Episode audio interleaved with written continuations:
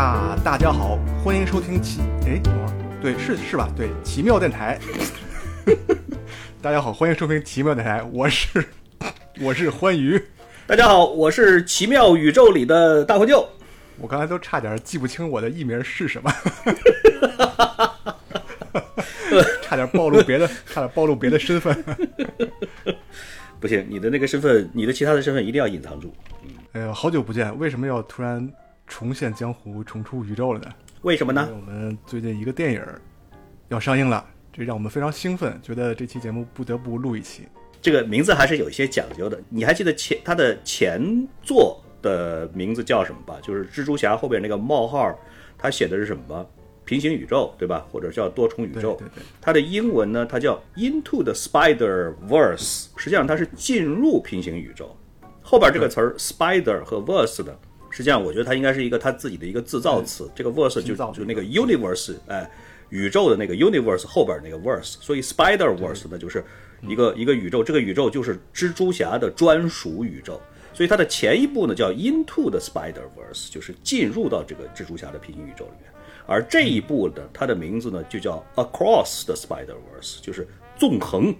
啊，就是在这个宇宙里面哎穿梭，哎就这个意思。所以这一部的中文名呢叫蜘蛛侠之纵横宇宙。这听起来就跟上一部它是有一个承接的关系的。对，是的，是的。所以我相信索尼呢在做第一部的时候，其实他就已经为接下来的这个故事已经是想好了，希望能够用这几部电影，因为接下来还会有第三的，肯定的。那么他所以，我相信他是用这么几部电影呢，来打开一个，就说是蜘蛛侠专属宇宙这样的一个一个宇宙。啊，就是这个宇宙就是就是蜘蛛侠宇宙。那么我们今天要讲的啊，前一部到这一部到接下来的第三部呢，肯定都是围绕着这个蜘蛛侠专属宇宙所展开的这样的故事。蜘蛛侠作为漫威的一个炙手可热的一个大 IP，一个最大号的一个角色吧，可以说是，不管从漫威还是从这个当时有一段时间去了索尼，大家对于蜘蛛侠的这个关注度也好，还是在他影视作品的创作上，我觉得都是花了特别大的心思的。就包括他的，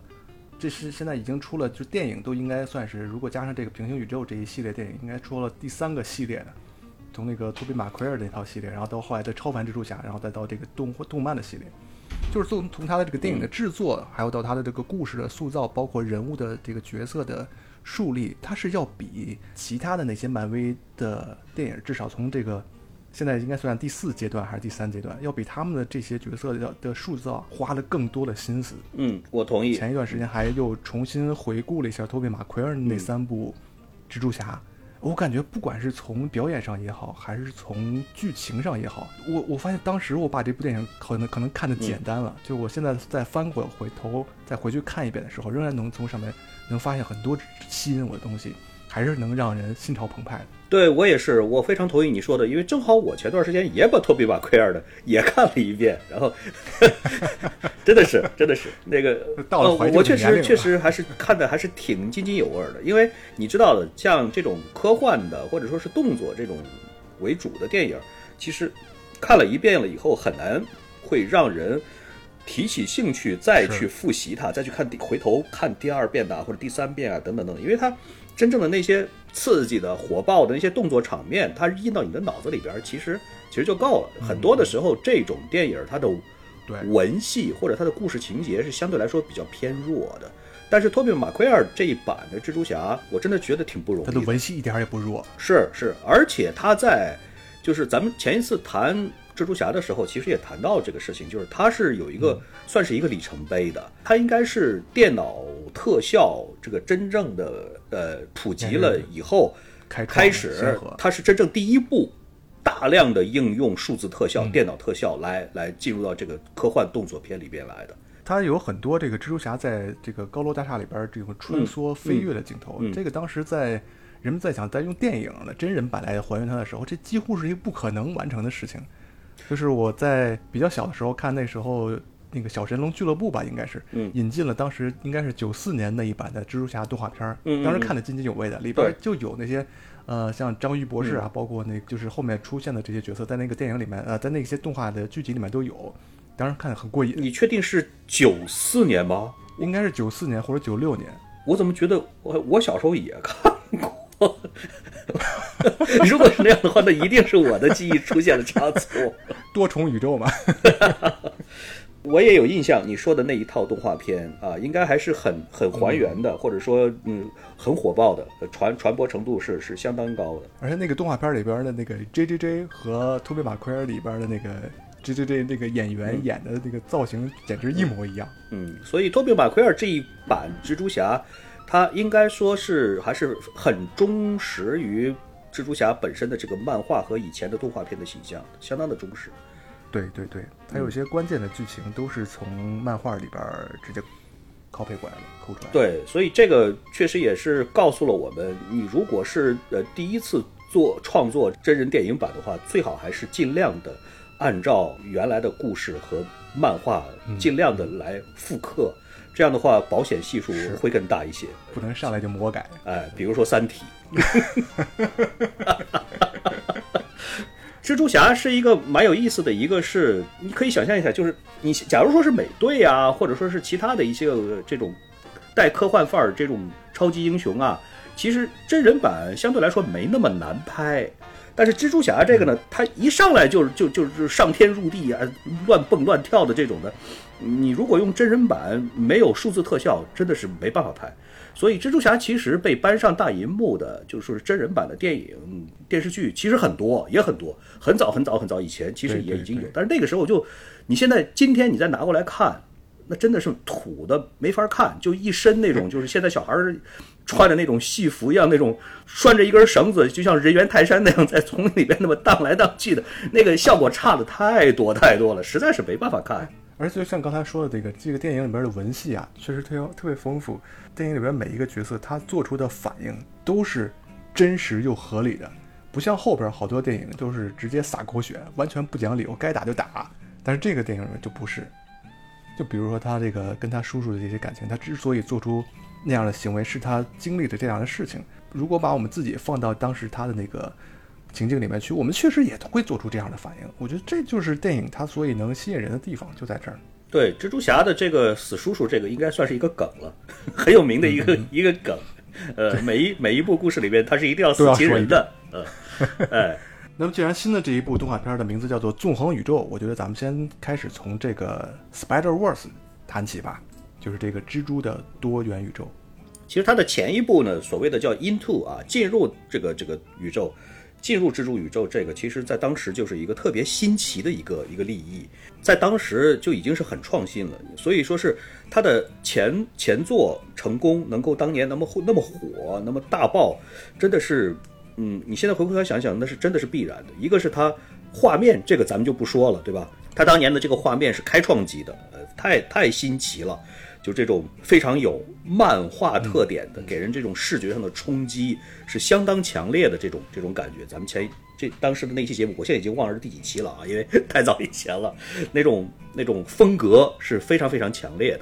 这个是它的表现形式上，然后它的这个故事内核上也是很新奇啊。我们以前讲多重宇宙啊，或者多元宇宙啊，或者平行宇宙啊，都是。指的是在某一个啊跟我们这个宇宙平行的另外的一个宇宙里边，和我们大概其实差不多。哎，这个宇宙里边呢，它也有一个什么什么人物和另外的一个什么什么人物，以及还有一个什么什么人物。但是它每一种人物或者每一个人物，它只出现一个，对吧？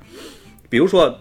在旁边这个平行宇宙第多少多少号宇宙里边，它也有一个美队。哎，也有一个呃钢铁侠，也有一个蜘蛛侠，但是他的故事可能和咱们这个宇宙里边的这个这个这个这几个人物的发生的故事可能不太一样。那么这样子的话呢，一般来说都是这种所谓的啊平行宇宙。但是在蜘蛛侠之 Into Spider Verse 里边呢，它整个创造了一个非常非常特殊的一个宇宙，就叫蜘蛛侠宇宙。就这个蜘蛛侠宇宙里边的所有的角色，他都是蜘蛛侠。啊，我们可以看到很多很多的蜘蛛侠在一起互动，在当时我记得好像前一部里边应该说，呃，比较典型的就是有他们自己的故事的背景的，着重花费笔墨的至少就有六个中年大叔版的啊，有美少女版的，然后甚至于还有这个这个小猪版。猪，还有一头猪啊，这种都都都都都算进去，蜘蛛侠。对呀，对呀。那么这样子一来的话呢，这个设定点一下子就变得就非常的新奇，非常的有意思啊。我们以前还真的是很少很少去想，呃，这个把所有的蜘蛛侠全部都汇集在一个宇宙里边会怎么样？以前真的是没有过这样的想法。就是之前的科幻片提到过很多次多元宇宙的这个概念，然后到了漫威这一系列电影以后，就把这个多元宇宙的或者说平行宇宙的这个概念给大家相当于科普了。但是多元宇宙基本上他们都是老老实实的在自己的这个宇宙里面活动，然后可能有那么个别的一两个跑错了片场，到了另外一个宇宙里面，然后两个宇宙会发生一些交集。但是这个蜘蛛侠的上一部动画版。它确实是把很多个多元宇宙纠结到了一起，让这么多个平行的宇宙同时发生的关系，这个在当时看来确实还是挺新颖的。到了后来，像去年那个比较热的，像杨紫琼的那个呃《瞬息全宇宙全宇宙》，是吧？哎，它就是跟这个其实跟这个 Spider 的这个 Spider Wars，其实它有一个异曲同工的地方。嗯，你生活在不同的宇宙里面会是一个什么状态？它可能经历的不同的故事，甚至你的形态都不一样，这是特别好玩的一个看点。对，瞬息全宇宙其实跟这个确实是有一些类似，只不过它不会说是两个女主角见面或者两个男主角见面啊，比如说杨紫琼啊，对，那还是各自发生各自的。他他他会用上身的这种，就是那个宇宙的杨紫琼上了这个宇宙的杨紫琼的身，用这样的方式 来表达宇宙之间的这种穿越啊，他不会说是像咱们今天聊的这个动画版的蜘蛛侠这种蜘蛛侠大战蜘蛛侠啊。呃，黄飞鸿大战黄飞鸿啊，他不会有这样子的这种场景来发生。多重宇宙或者说这种平行宇宙，这个这个点子其实也很有意思。这个点子其实最早的时候，它确实是从物理学上来的，就说是很早很早以前的时候，它确实有物理学家做出来过这种，只能叫设想或者叫猜想吧，或者叫推断，就是说一个头脑实验。对对，就是也许咱们这个宇宙之外会有另外的宇宙呢，对吧？它。但是这种在咱们当前的这个科科学界或者叫物理学界吧，呃，或者叫甚至于你可以把它推广到哲学界，你也没办法证伪，对吧？你你没办法证明它是错的，你也没办法证明它是对的，啊，这个东西确实是不好，呃，不好讲。也许以后啊，科学发达了以后呢，确实会解决这个问题。那么现在呢，只能是把它归归到这个科学幻想这个这个这个范畴里边去。那这个一旦归到科学幻幻想了以后呢？我觉得在科幻领域里边，真的一下子就可以用它来来做很多很多的文章，就是说，哎，我们可以用这个点子把它展开，然后可以编一些个故事。所以在科幻界，其实很早以前就已经有了这种多重宇宙的这样子的一个啊很精彩的、很经典的一些科幻小说的存在了。你像昨天晚上大致的想了一下，就是在我的印象里边比较深刻的，像非常非常早以前。呃，这个我记得有有一次节目里边和这个贾老板在聊的时候，贾老板聊到了就是菲利普·迪克，啊，这位作家应该是一个非常非常牛的一个人物啊。菲利普·迪克他他写的科幻小说不是特别的多，而且都很简单的那种短篇呐，或者说等等这种。但是这个家伙的现在的好莱坞的 N 多部超级大片，就是属于那种就是高高在上的啊，就是 Top Ten 里边或者 Top Twenty 里边。有相当一部分都是改编自他的科幻小说，就是就是他就是一个 IP 仓库。对对对，他真的是一个 IP 宝藏这样级别的啊。他当年写过一一篇叫《高保奇人》，这个应该是，对对对，这个故事大意嘛，一讲，呃，现在一听就知道他打算打算说的是什么。但是在那个年代，他能够想得出来这样子的点子的，真的是相当相当不容易，是一个开创性。当然，《高保奇人》。我后来听说，《高保奇人》其实也不算是第一部多重宇宙的背景的科幻小说，但是，一般来说，应该说公认的，《高保奇人》是把这种类型的这种科幻小说，应该是推到了一个非常高的一个高度上，而且它应该就就算是一个标杆吧。再比如说，像咱们之前聊的很多期的《守望者》，其实那个，嗯嗯，对啊对啊，《守望者》其实和高保奇人是有这种类似，对，它是两条平行的宇宙。它可能还不能算的是多元宇宙，它只是两条平行线。对，守望者是典型的，就是我们想象一个旁边的一个宇宙，跟我们这个宇宙很类似，但是有一些不同。哎，对对，就是在某一个关键点上，历史的事件发生了，向另外一个走向上走了，然后可能会出现一些新的奇怪的故事。对，然后像多元宇宙呢，它可能就是在这一个点上，比如说发散出了可能十条、二十条、无数条这种线，比如说我。在跟大黄舅录节目的时候，我下一句可能说的就不是我下的下面将要说的话了。可能这时候老蔡突然来敲门，或者我跟大黄舅打起来了，或者我们同时想出了一个新的点子，就会有无数无数种可能性发散出去。那么每一种可能性，我们都认为它是 有存在的道理的，所以这就是接下来的无数个平行宇宙就在我们这一刻就诞生出来了。对，是的。所以说多元宇宙这种，如果是它要像这样子的按照事件的走向来划分的话，这个东西就至少它它说明了一个，就是所有的宇宙起源它都是同样的起源。那么这样子一来的话呢，所有的宇宙之间的相似性就是比较有依据的一个事儿。就为什么？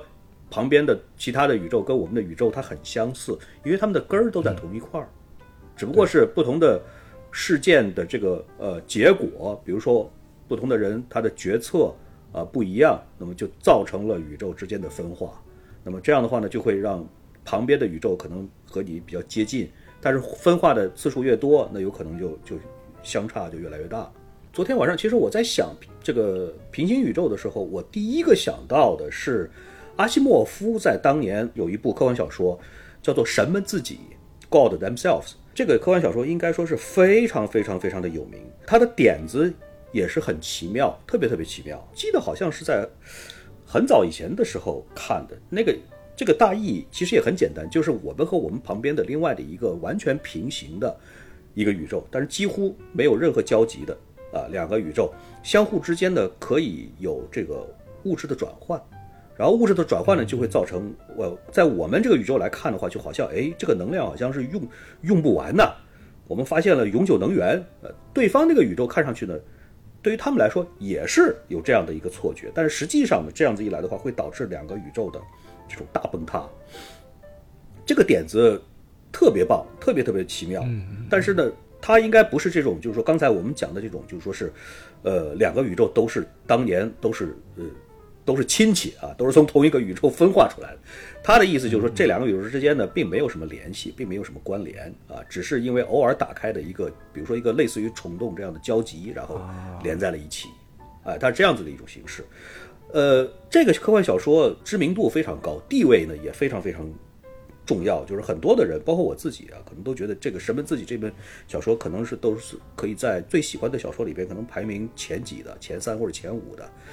嗯。有一个事情我查了一下，我才发现很有意思，就是阿西莫夫这么这么著名的人呢，这个他年轻的时候他写的那些最最有名的那一那些系列，比如三大系列啊，什么嗯基地呀，什么机器人呐，等等等等那几个大的那那那那几个大部头，反而没得过什么大奖，科幻大奖。为什么呢？后来我查了一下，就是他写这些个时候呢，他太年轻了，那几个奖项都还没成立呢。就是那几个什么什么雨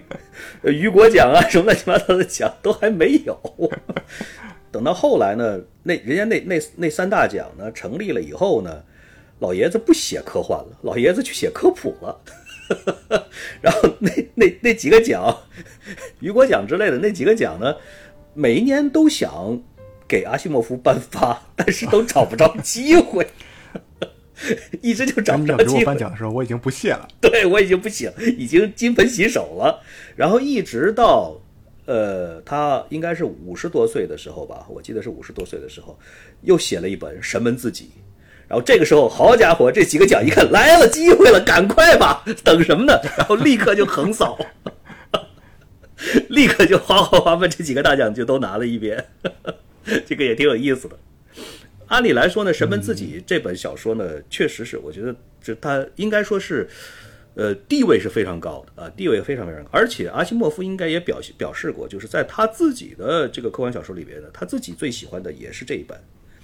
所以这一本我还是很推荐给大家啊，给朋友们看一看的，如果有机会的话。好，这一本在我的想读的列表里边已经很久了，是吧？看来有必要强烈推荐读下去了。嗯，强烈推荐。所以。科幻小说界里边呢，像这种多重宇宙或者说平行宇宙呢，其实很早很早以前呢，它都已经开始有很多的人写过，或多或少都写过。其实它的内核现在说白了，回过头来看一看，它内核就是架空历史，就是我们想写一个历史题材的一个，但是我们又不能在我们这个宇宙里边来写，因为在我们这个宇宙里边呢，这个历史它已经发生了，对吧？那么我们就想象一个平行的一个宇宙啊，它的这个历史它应该是一个什么样子？我们就可以做出来一些个改动，或者说，假如某一个呃决定性的一个事件，它的结果呢，呃跟现在不一样，那么这个历史将会往哪个方向去发展？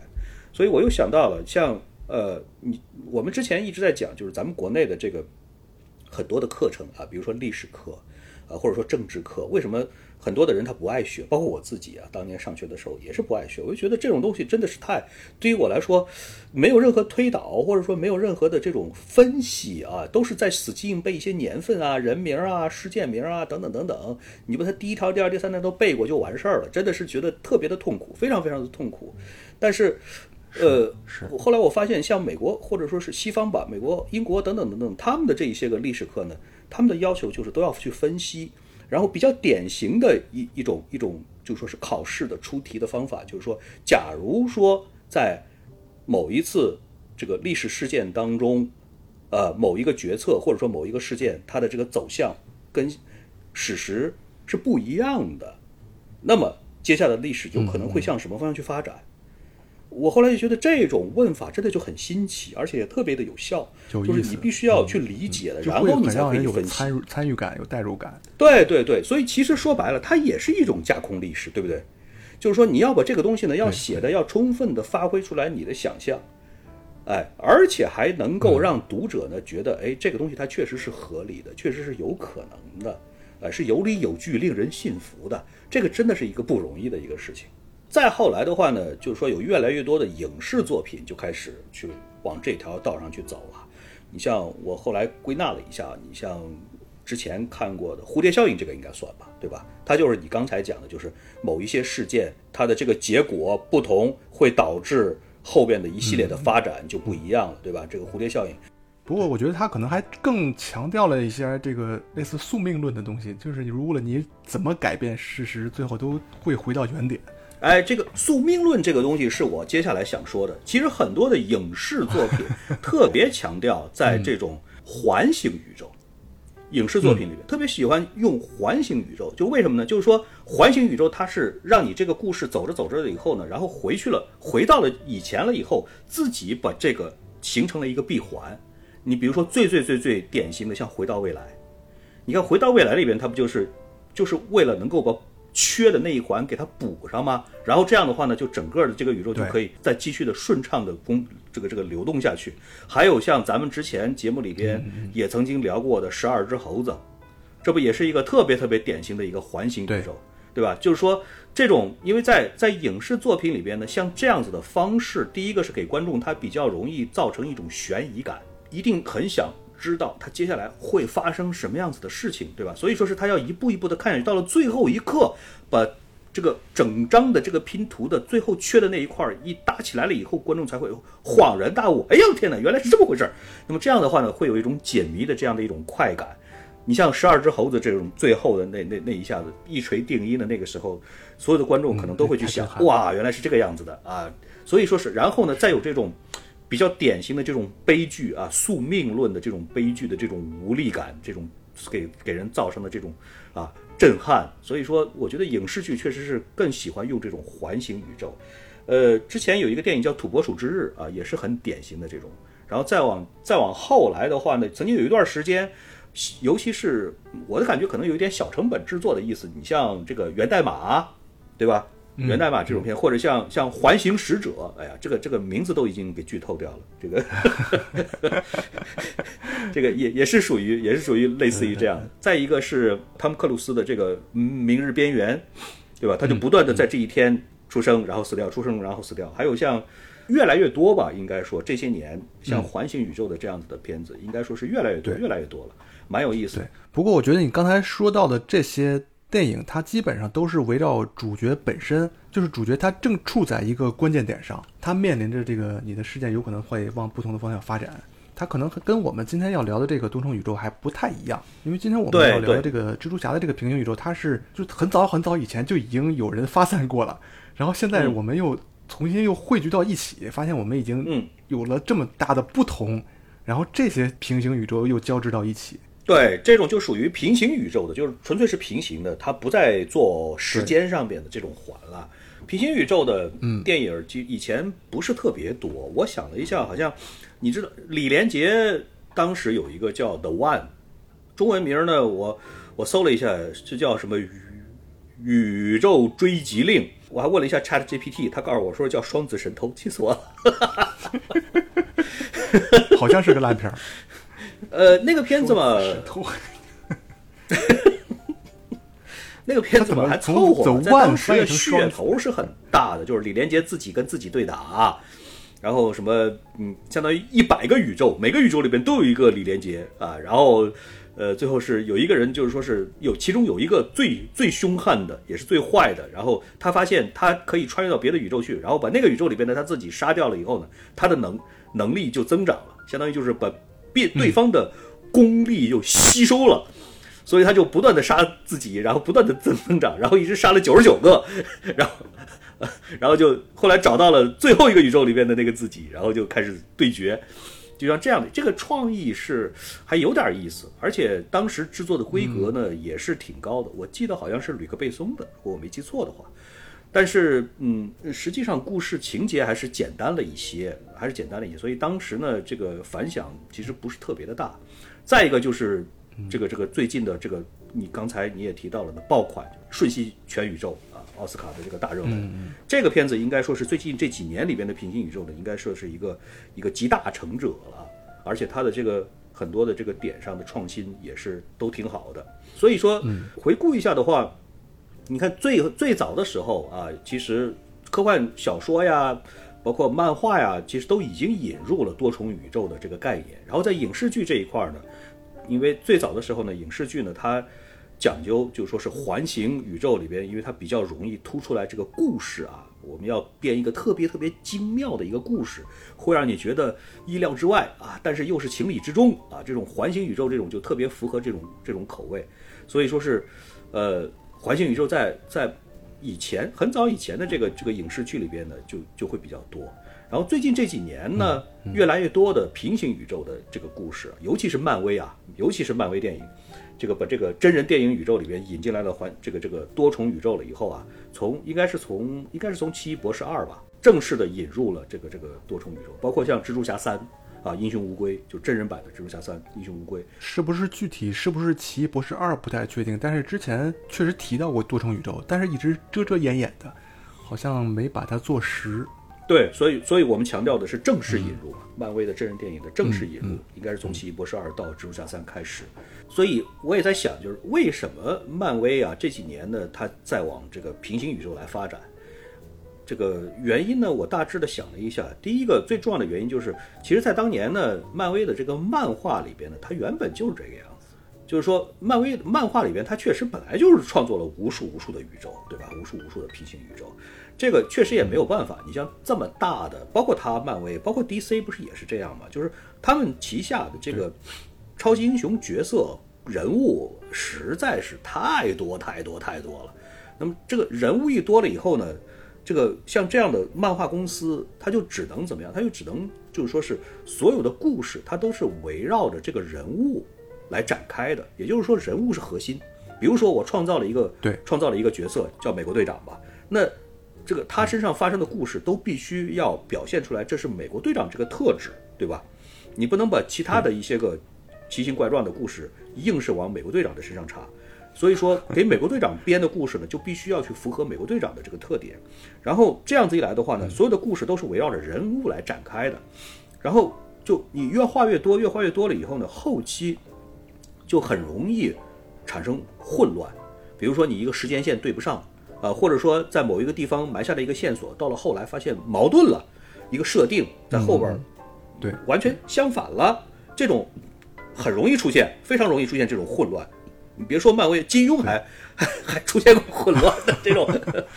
这都是很容易很容易发生的事情。口子接错那了。对于这种错误来说，你你已经出版了的漫画，你你又不好改。那最好的借口就是，哎，这是另外一个宇宙里边的，这不就 这不就完事儿了吗？它这多简单，这对吧？个欧美的漫画和日韩漫画一个最大的不同就是，日韩漫画我们在看它的时候，它是有延续性的。就比如孙悟空，他从小长到大，最后长到老，都都当爷爷了，他永远都是一条一条故事线。他即使有多重宇宙，他也是会在这一个人身上发生的。就是你，你只要买这一套书就可以了。所以当时最早我看这个，比如最早看超人的时候，然后看完一本以后，我就找，哎，这接下来呢？接下来哪儿去了？然后再看到另外一本，发现就完全另外一个故事了，而且画的作者也不一样了，然后编剧也不一样了。这当时在我看来就很不适应，然后后来才明白他是这么一个套路，就是他只是对负责树立起一个角色，然后至于这个角色怎么发展，那就大家就仁者见仁，智者见智了。是，所以说我确实觉得漫威或者说是 DC 这样子的大的公司，他们这个人物一多了以后，那呃创造出来无数的宇宙啊，第一号、第二号，一直到几百号，甚至上千号，甚至于什么幺九九九九九号宇宙，这真的都是迟早的事儿。肯定是迟早的事情，就是这样子一来的话呢，这个发挥的这个空间呢就更大了，而且也比较容易自圆其说，就是你也别管啊，反正要跟以前的矛盾了，那就是我们另另外新开了一个宇宙，这种就就就就是相对来说就比较偷懒，就是说你这个漫画的这个创作者可能可以随意的去更替，然后甚至于说漫画的这个时故事线我都可以另起一条。那么这样子一来的话呢，就是我就完全可以不需要再受之前的这个故事线的这个约束，也就是说白了，就是就是一个目的，我可以多圈钱啊，下一下一圈钱怎么圈，那我们就重新起一个起一个头就完了，这个就就就一下子就就创作发挥的空间和余地呢就大很多。但是但是我我是觉得。我个人是觉得平行宇宙这种呢，就是说是你完全不需要去顾及以前的故事线，你可以直接创新，这种还是属于有一点有一点偷懒的这种创造。就是你你想象对比一下，像环形宇宙那种，你一定一定一定要特别的精巧，要特别的把这个故事能够自圆其说，这个是很不容易的。而平行宇宙这种就是我想起就起了，只要是以人物为中心，我想起就把它起了，这个怎么说总是有一点简单粗暴的感觉。但是观众看着爽，属于快餐吧？我觉得可能属于快餐形形式的这种这种文化，就是观众看着爽就行了，对。吧？像咱以后也可以，对吧？咱以后搞一个奇妙宇宙啊，奇妙宇宙，比如说有这个啊，哎，有菜宇宙，然后还有这个，哎，我觉得你的名字应该说起来更简单，就叫环宇宙，环宇宙，哎，你这个大宇这宙个可可以，你个大宇宙、混宇宙、旧宇宙。嗯，好，可以，可以。都挺酷。嗯，这宇宙里边都是我。刚才我们呢聊了很长时间的这个关于平行宇宙或者多重宇宙的这个话题，因为在这个电影里边的故事线啊，或者说关键点、关键情节和这个多重宇宙是非常紧密的结合在一起的，完全脱不了关系的啊。而且它在这方面，我觉得也有创新，就是呃动画版蜘蛛侠，呃，包括前一期和这一期的最大的一个创新的一个贡献呢，就是说它把所有的蜘蛛侠们都汇聚在了一起。这个是一个以前就算是有多重宇宙啊，无论是环形的还是这个这个平行的，都没有想过的一点，都没有想过的。呃，应该说从呃《奇异博士二》里边儿确实有多个奇异博士在在互相打，但是也不至于像蜘蛛侠搞得这么的热闹。这个蜘蛛侠呢，确实在这方面是是是这个数量级上和这个设计上，以及这个视觉效果的壮观性上，我觉得其实都是一个新的一个高度和突破。而回到蜘蛛侠这个这个人物上来说，我觉得他确实在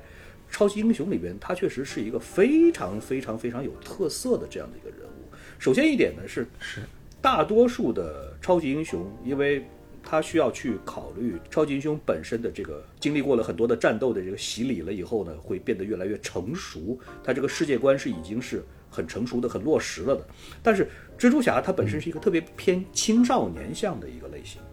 对，就是他给他自己的定位就是好邻居，对吧？一个青春大男孩儿啊，这样子的一个一个设定。按理来说呢，他的受众应该说是更偏年轻化一点。你很难想象喜欢蜘蛛侠的和喜欢蝙蝠侠的会是同一类人，对吧？蝙蝠侠呢就是一个很典型的，就是黑暗，对吧？阴郁，对吧？成熟啊这种。但是蜘蛛侠本身呢，他反而受众我觉得是更加的跨年龄段的，就是这个这个老中青全杀的这种的。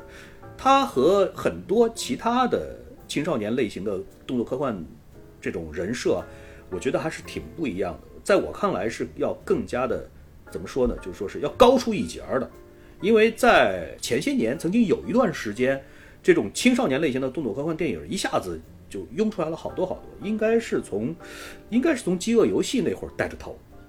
就是《饥饿游戏》太成功了，包括《暮光之城》吧，也算是科幻吧。咱也就把它算成是科幻暮光之。这个应该也算。对对，就是那个时候呢，就又一下子呢，大家伙儿就发现，哎，青少年向的这种科幻动作电影好像受众蛮广的，票房相当不错的啊。然后就出了好多。那个时候，像这两个以外，还有《饥饿游戏》三部曲，还有大大小小的什么《波西·杰克逊》啊，还有什么《纳尼亚传奇》也也连续出。但是绝大多数的时候，反正我不知道你是怎么想的，我我是觉得，嗯，这些个电影都特别特别的容易犯幼稚病。就是说我不是说是青少年的电影儿，它就他就一定幼稚，未必的，真的未必的。这个东西我们在看电影的时候，我们肯定要要有代入感，对吧？我们肯定是要让自己要投入进去。但是很多的时候，这种类型的电影儿你投入不进去，你会觉得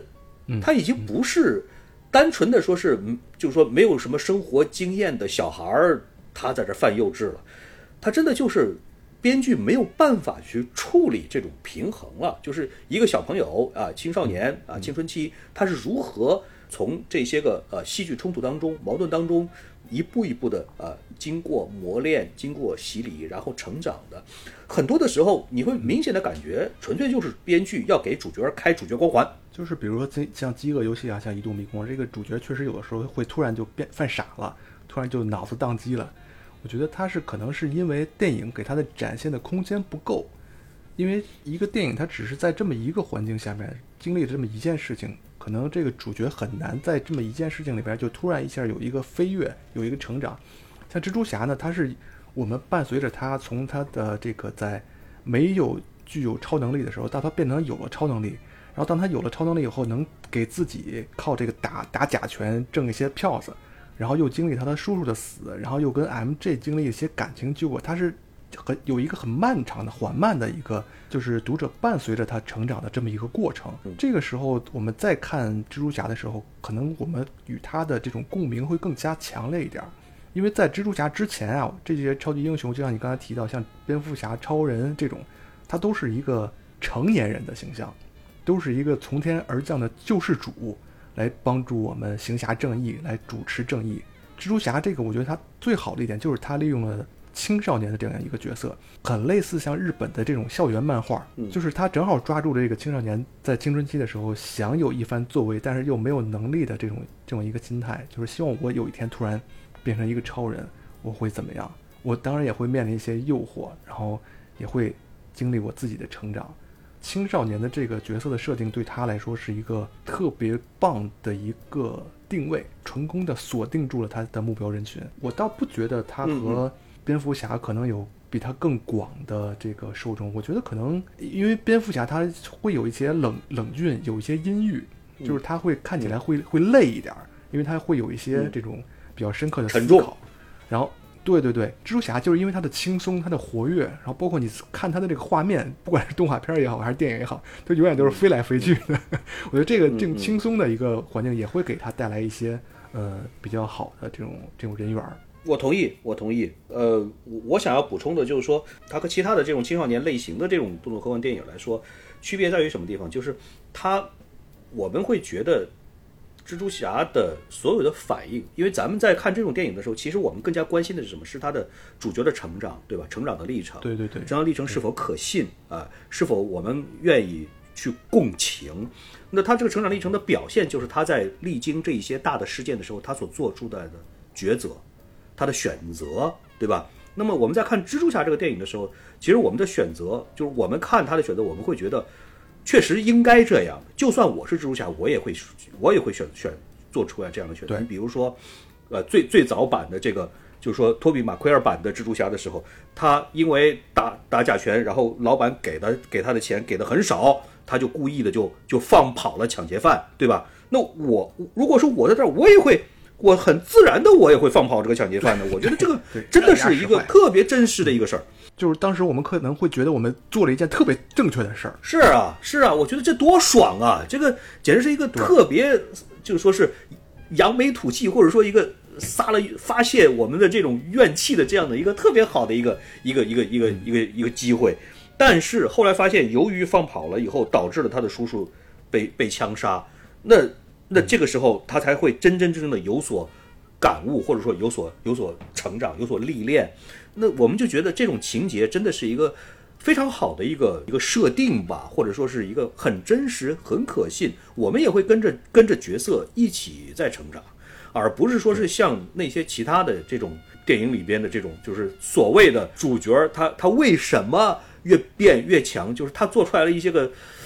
完全不是说是由于他的这个能力或者是什么能够做出来这种选择。咱们以前也谈过，就是他要怎么选，他走到了一个迷宫，呃，有向左和向右两条路啊，其他人都要向左，然后主角大喊一声说我们应该向右，然后就大家伙都向右，然后就向右就活下来了，然后所有的人就说哇你好牛啊，你这个选择居然是对的，这这个东西我的拜托这。没太反智了。哎呀，我真的就没办法去评价了。你这玩意儿算什么？这好像就你就你下一次在做这种选择的时候，你直接在脑门上写“我是主角”四个字，写脑门上，大家就知道了。好，我就跟着你走就行了，就可以了。哎呀，真的是特就你想想，你会觉得特别没劲，特别特别没劲。很多的时候，我们看到这我看到这种桥段的时候，我真的就不想再继续看下去了，就是侮辱智商的这种这种东西。所以相对来说，蜘蛛侠的这个电影里边呢，就很少很少会有这种，就说是特别敷衍的这种桥段。你看他，其实他的这个超级英雄的这个设定和其他的超级英雄在本质上来讲，并没有什么太大的区别，都是刚开始他是没有超能力的，对吧？刚开始他一点一点超能力都没有。你像美队不也是这样吗？对吧？呃，很多很多绝大部分的超级英雄都是这样，就刚开始他没有超能力，但是他的底子好，就是他有正义感，他愿意去打抱不平。啊，或者说他本身是一个特别正直的，或者说是很纯洁的啊，没有没有任何想要为自己谋私利的这样的想法。但是后来呢，有了超能力了以后，他就开始用这种超能力呢来行侠仗义，然后而且是很无私的，愿意有这种牺牲精神的这种的。然后后来再经过一些个事件，比如说亲人去世啊，这种带来这种打击，然后让他能够领悟到真正的这个。责任的意义啊，能力越大，责任越大啊，类似于这样的东西。那这样的话，它就是一个在设定上来说，它和其他的这些传统的这种，就说是很常见的超级英雄，真的是没有任何两样。所以说，它虽然是一个青少年向的一个，但是它在内核里边是和这种超一流的这种最最最最 popular 的这种超级英雄在设定上的用心是完全完全是一样的。对，而且荷兰弟最新版的这个漫威的这个。和和索尼合拍的这个蜘蛛侠来说的话，因为它融进来了这个漫威真人宇宙里边了，所以说我的感觉是它和前两部就是托比马奎尔还有这个加菲的这个这个两版的这个蜘蛛侠，它的最大的区别是什么？就是引导人这个地方它更加的明确，或者说补充的完整了。因为在前两版的蜘蛛侠里边呢，蜘蛛侠一直是单打独斗的，就是没有什么人知道他自己的秘密。他所有所有的东西都得他自己一个人来承受，这就是为什么你现在回过头去看托比马奎尔版的，你会觉得他确实是很压抑，就是比较比较更黑色一点吧，对，比较憋屈。就是他他他本身他已经是超级英雄了以后，他仍然在平时他得隐瞒他自己的身份，哪怕。他被同学调笑啊，或者说是被其他的人看不起啊，受了屈辱啊，等等等等，他还得默默的承受着，又不敢向心爱的人表白，等等等等。没错，就是因为跟马丽珍的关系都已经到了那种地步了，又忍着不能说，最后闹了一个分手。我的天呀，是 太虐了。是啊，所以就真的就会觉得很憋屈，就是他所有所有东西都是他一个人去承受，他周围没有任何一个人可以跟他去去分享，或者说让他去能够去去吐露一下。或者说也没有任何一个人能够指导，反正 uncle 嘛给他过指导，但是很快就直接就就就领了盒饭了。你看其他的超级英雄，我们再回到像美队，美队其实他是有引路人的，对不对？就是说给他做实验的医生，在临死之前是跟他讲过，你一定要怎么样怎么样，对吧？这个钢铁侠也是一样的呀，也是在山洞里边。这个被迫要做做做武器的时候，也是医生在临死之前会告诉他：“你啊，这么有能力的人，你不要辜负了你自己的这个能力啊，等等等等。”每一个人其实，在尤其是在漫威，他就早就已经找到了这个这个密码了，就是他的这个超级英雄，他一定一定要给他配一个或者要引导人吧。这个引导人在完成了自己的工作了以后啊，大概率是会领盒饭的。挂，你的工作到哎，这然那就该挂了。一般都在都会写在剧本上。对呀，对呀。但是因为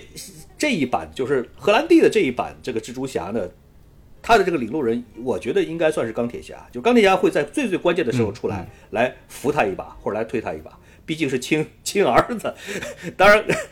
我们之前还在讲，哎，挺不错，钢铁侠真的是算是活下来了啊。结果没想到，到最后还是挂了，还是挂了，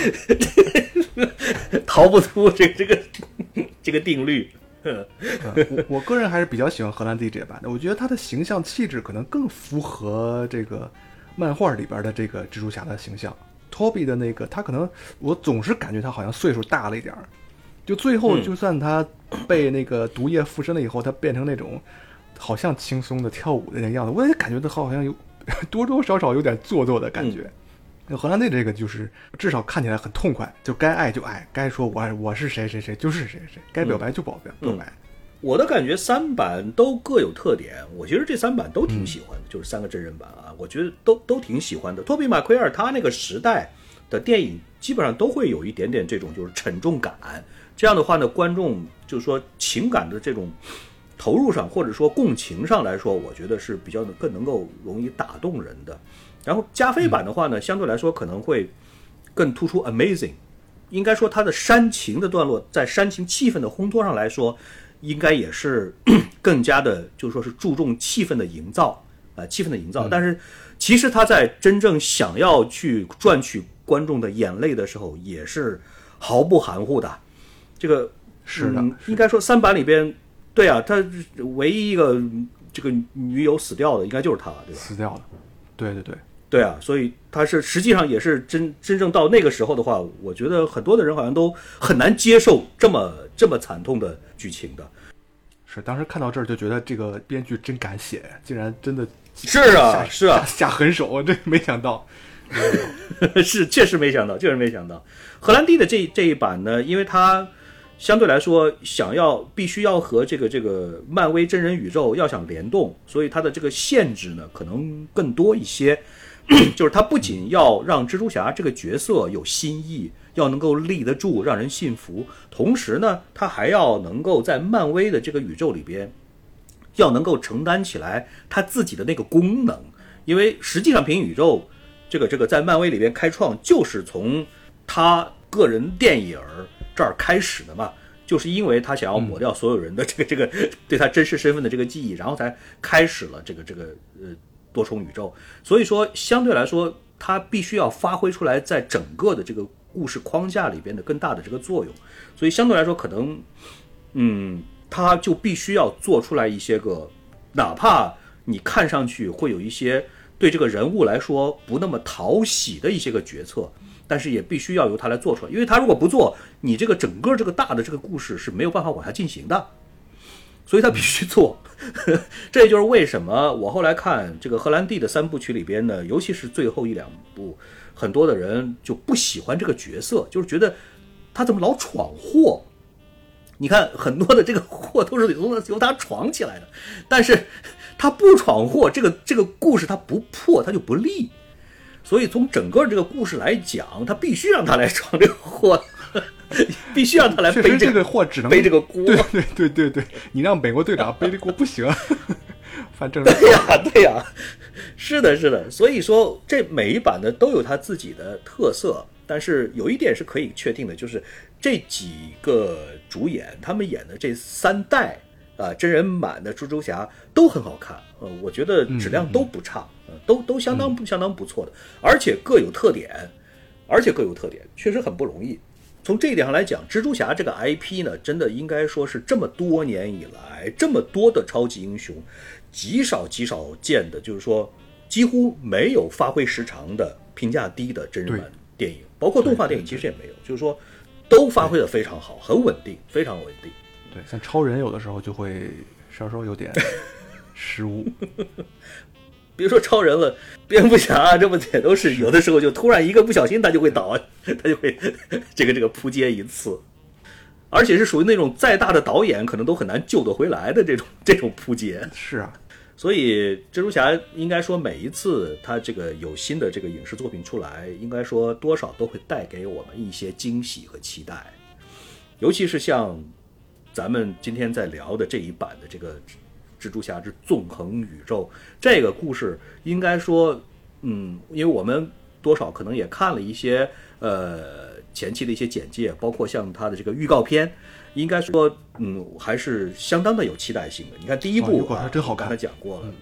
是啊，非常棒。可能像比第一部还要炫酷，我感觉它现在呈现它肯定是要展开的，因为所嗯有的三部曲里边的第一部呢，都是一个引子，都会告诉大家我们有了一个新的一个嗯 idea，、我们修了一新的一个点子，这个点子很酷炫，把这个点子呢我展示给你看。但是真正的这个故事要想进一步的要想往上扬。往高里走，那后边肯定是有一个更加宏大的一个展开。你想，第一步才是 into 嘛，才是进入嘛，才是进入了蜘蛛宇宙。这一步里边要纵横呢，要跳来跳去穿梭呢，要我看预告。片里边成千上万的成千上万的蜘蛛侠都出现了。对这一部里边呢，据说是是以一敌百，就是说要两百多个蜘蛛侠，呃，据说是两百多个蜘蛛侠要同框，这个真的是太太佩服了，这个点子想的，而且你可以想象它的制作也肯定也是非常的精良，非常的认真。另外再说一点，就是说，你知道第三部叫什么？啊，已已经要拍第三部了吗？呃，第二部和第三部其实合起来才是一个完整的故事。哦，那肯定，你第二部都上了，这个马上要上了，第三部肯定是已经在制作当中了，呃，这个是肯定的。第三部叫 Beyond，叫超越 Beyond 的 Spider 那就更加的要提升到一个呃高度上去。所以你看，索尼、漫威都把这些个都规划，这一步应该是主要是索尼在做，都已经规划的是明明白白的。所以说新片儿啊，应该说还是有相当多的看点的。你像呃画风这个，咱就咱就不用再提了。上一部那种超级酷炫啊，让人眼前一亮那种新奇的画风，这一部肯定是要继承的，这是毫无疑问的。你从预告片里边也可以看得出来啊，甚至于还有还有真人。你像毒液里边那个自己开个小超市那个那个大妈，你在演员表里边你是能找到她的，而且哦，我看那个预他在预告告片片里边真人的那一部分就是他是吧？对啊，对啊，就是他，哦就是他，而且而且有一个惊喜是什么地方？就是你如果去看他的配音演员的话，你能够看得到托比马奎尔、安德鲁加菲尔德和汤姆赫兰蒂三个都参加了配音，也就是说，真人电影版的三代蜘蛛侠再次同 同框，他们都现身了。没没过瘾。是啊，是啊，这个这个真的是一大惊喜。当然，肯定是应该是打酱油客个串啊，但是也是再拿一一把情怀分，这个是毫无疑问的。可能也就是过来走个片场，然后录录几个声音就完事儿，但是肯定是会着重的点他们一下的啊，肯定会点。而且这个剧情上来说呢，这个创意应该说是在前一部的基础之上，还要再做一个飞升，就是进入到这个蜘蛛侠宇宙了以后，所有的人全都是蜘蛛侠。那这个故事到底要怎么去编，怎么去展开？这个危机到底要在什么地方作为引子，什么地方来爆出来？那肯定就意思就是说，会有某一个蜘蛛侠是个大反派，可能会是这个样子。我们现在不好猜，但是我我觉得有可能是会这个样子来走。而且我看到那个预告片里边格温出现的频率还挺高的，估计他们俩的这个感情线应该也是一个比较注着重要描述的东西。应该是的。这个他和格温的感情线应该也是这一部电影里边描述的一个重点，所以就看蜘蛛侠怎么样子能够和他的这个小朋友、小伙伴联手，能够以一敌百。我我记得好像这个预告里边有一句话叫“救一个人还是救所有人”，到底要怎么去选择？那这个故事的情节，这个要怎么样子来走，真的是很很让人期待。好，我们这个奇妙电台也都将近可能得有半年多没跟大家见面了吧？这次我们被这样一部电影又给重新复苏起来，我跟大红舅又重新醒过来，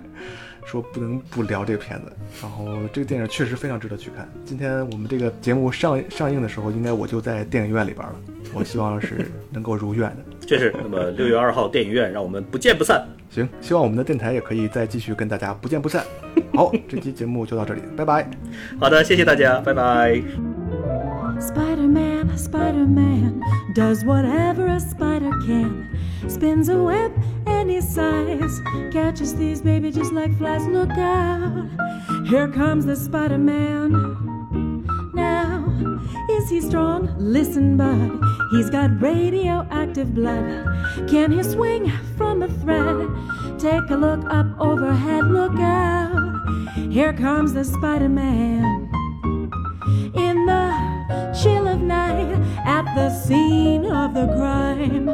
Oh, like a flash of light, he'll arrive just in time. Spider Man, Spider Man, friendly neighborhood Spider Man. Wealth and fame he's ignored.